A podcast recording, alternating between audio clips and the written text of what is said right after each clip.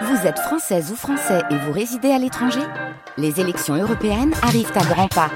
Rendez-vous le dimanche 9 juin pour élire les représentants français au Parlement européen. Ou le samedi 8 juin si vous résidez sur le continent américain ou dans les Caraïbes. Bon vote Tout ça. Ouais, ouais. Vous écoutez France Bleu Touraine. Merci d'être là. Il est 8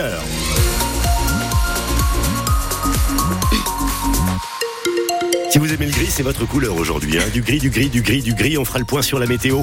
Grosse météo dans votre commune avec euh, la météo Facebook d'ici quelques instants. On parlera notamment des températures qui sont plutôt hors saison. Ça se passera dans quelques instants. Le 8h info. Il vous est présenté par Laurette Puot et Cécile Dacosta. Le festival cinéma, de cinéma italien de Tours, Viva il Cinéma, n'accueillera pas Jacques Douillon. Le cinéaste devait présider le festival de cinéma prévu du 21 au 25 février. Mais avec euh, la prise de parole et la plainte pour viol déposée par Judith Godrèche, la direction du festival de cinéma italien décide d'annuler la venue du réalisateur, car contraire aux valeurs du festival, justifie le président de l'association qui Bruno Lavillate. Il explique que la décision fut évidente. Non, il n'y a eu aucun débat. C'est une euh, décision unanime, réfléchie, pour préserver euh, très clairement, je dirais, l'éthique du festival. Je pense que ça correspond à un état d'esprit de l'époque, une relation euh, très particulière homme-femme et autres autre types de, de relations de pouvoir et qu'aujourd'hui c'est un bien que la parole des femmes se libère, à la seule condition qu'il y ait toujours une vérification des faits, quelque chose qui soit étayé euh, de manière la plus solide possible, de façon à éviter toute dérive. Les airs du temps, je ne dis pas l'air du temps, mais les airs du temps changent. Et je vais vous dire, je pense qu'il y a une très jolie phrase de Victor Hugo qui correspond. On ne peut rien contre une idée dont le temps est venu. Cette idée de la libération des paroles des femmes est une idée qui est maintenant en place et elle se fait.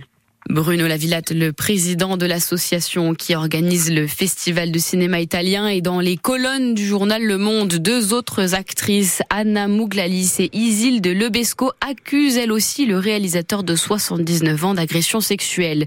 C'est une figure aussi du MeToo du cinéma français. L'actrice Adèle Haenel avait accusé en 2019 le réalisateur Christophe Ruggia d'agression sexuelle de ses 12 à 14 ans. On apprend que le parquet de Paris requiert le renvoi en correctionnel du réalisateur pour des agressions sexuelles sur mineurs. Un cycliste gravement blessé cette nuit vers 3 heures du matin. Un homme de 36 ans, il s'est accidenté sur la départementale 35 à Restigné à côté de Bourgueil. Il a été transporté dans un état grave à l'hôpital Trousseau. 8h03 France Bleu Touraine, la nouvelle ministre de l'Éducation a du pain sur la planche. Hier soir, les 20 noms des ministres, ministres délégués et secrétaires d'État qui complètent le gouvernement ont été dévoilés. Sans grande surprise, Amélie Oudéa Castera n'est pas reconduite au ministère de l'Éducation nationale. Elle reste néanmoins ministre des Sports et des Jeux Olympiques. À l'éducation, elle est donc remplacée par l'ancienne garde des Sceaux, Nicole Belloubet, qui va devoir rétablir la confiance avec le monde de l'enseignement, Mathilde Romagnan car les enseignants se sont sentis méprisés, humiliés par sa prédécesseur Amélie Oudéa Castera après ses propos polémiques sur l'école publique au lendemain de sa nomination. Elle qui scolarise ses enfants dans le privé. Impossible de lui faire confiance, disaient les syndicats pour qui le dialogue n'était plus possible. Justement, Nicole Belloubet est présentée par l'exécutif comme une femme de dialogue. Et il en faudra. Les syndicats rejettent en bloc le choc des savoirs, projet de Gabriel Attal lorsqu'il était ministre de l'Éducation. Les syndicats enseignants fermement opposés au groupe de niveau. Ils doivent être mis en place dès la rentrée de septembre pour les 6e et 5e en français et en maths. Pas de quoi apaiser leur colère pour l'instant. Quelle que soit la ministre, la politique du gouvernement reste la même, disent-ils. De nouvelles journées de mobilisation sont d'ailleurs envisagées après les vacances scolaires. Et dans le nouveau gouvernement Attal, Agnès Pannier-Runacher rejoint le ministère de Marc Fesneau à l'agriculture et puis Guillaume Casbarian, député Renaissance de Réloir à l'origine de la loi anti-squat est nommée au, logement. Une décision contestée par des associations. La composition complète du gouvernement est à retrouver sur francebleu.fr. Il fait assez sombre dans plusieurs rues du centre de Descartes au sud du département à la suite d'un vol de câbles. Il aurait eu lieu pendant le week-end selon Joël Moreau, l'adjoint au service technique et, d'urbanisme de la ville. Les rues Marceau, Balu et l'avenue de la Libération sont concernées. C'est pas la première fois que la commune est victime de de vol. L'an dernier, il y avait eu un vol similaire au niveau du terrain de foot de la ville. Après l'enquête du ciel, le syndicat intercommunal d'énergie d'Indre-et-Loire, une plainte sera prochainement déposée par la mairie. Et puis c'est la fin de l'aventure européenne pour le Tour Volleyball. Euh, pas d'exploit hier soir. Les volleyeurs tourangeaux n'ont pas su battre Berlin pour ces huitièmes de finale. Ils ont perdu 3-7 à 0. Comme à l'aller, devant leur public à la salle Grenon. Une défaite d'ailleurs actée avant même la fin du match, car avec 2-7 perdus, les Tourangeaux ne pouvaient plus rien faire pour remporter cette rencontre. Alors pour les supporters venus en nombre, c'est bien sûr une déception, mais eux, ils, ils expliquent cette défaite tout simplement par la fatigue des équipiers.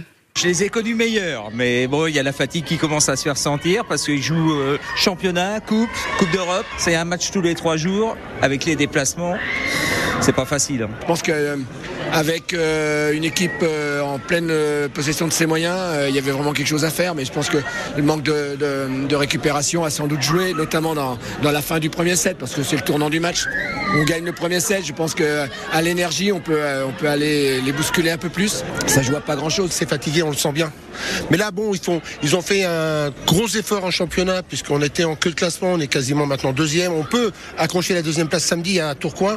Et je préfère qu'on gagne samedi à Tourcoing après avoir Les propos des supporters recueillis par Virginie Vandeville, les volleyeurs tourangeaux qui poursuivent donc leur chemin en Liga. Ils se déplacent à Tourcoing demain soir pour la 20e journée du championnat. Le récit du match contre Berlin est à retrouver sur francebleu.fr slash Touraine.